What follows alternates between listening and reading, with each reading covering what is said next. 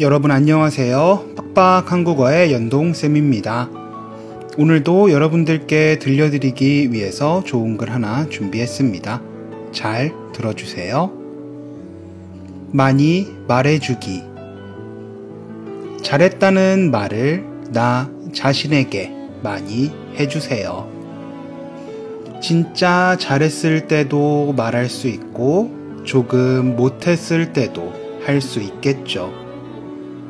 정말 잘했을 때는 최고의 칭찬이 되고 조금 못했을 때는 앞으로 잘 해낼 힘을 주니까요.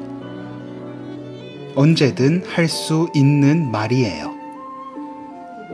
많이 해주면 해줄수록 스스로가 만족스러운 삶에 가까워질 거라 믿어요. 말에는 힘이 있으니까요. 나는 불행해. 나는 행복하지 않아. 나는 너무 힘들어. 라는 말보다 나는 할 수 있어. 한 번 더 힘내보자.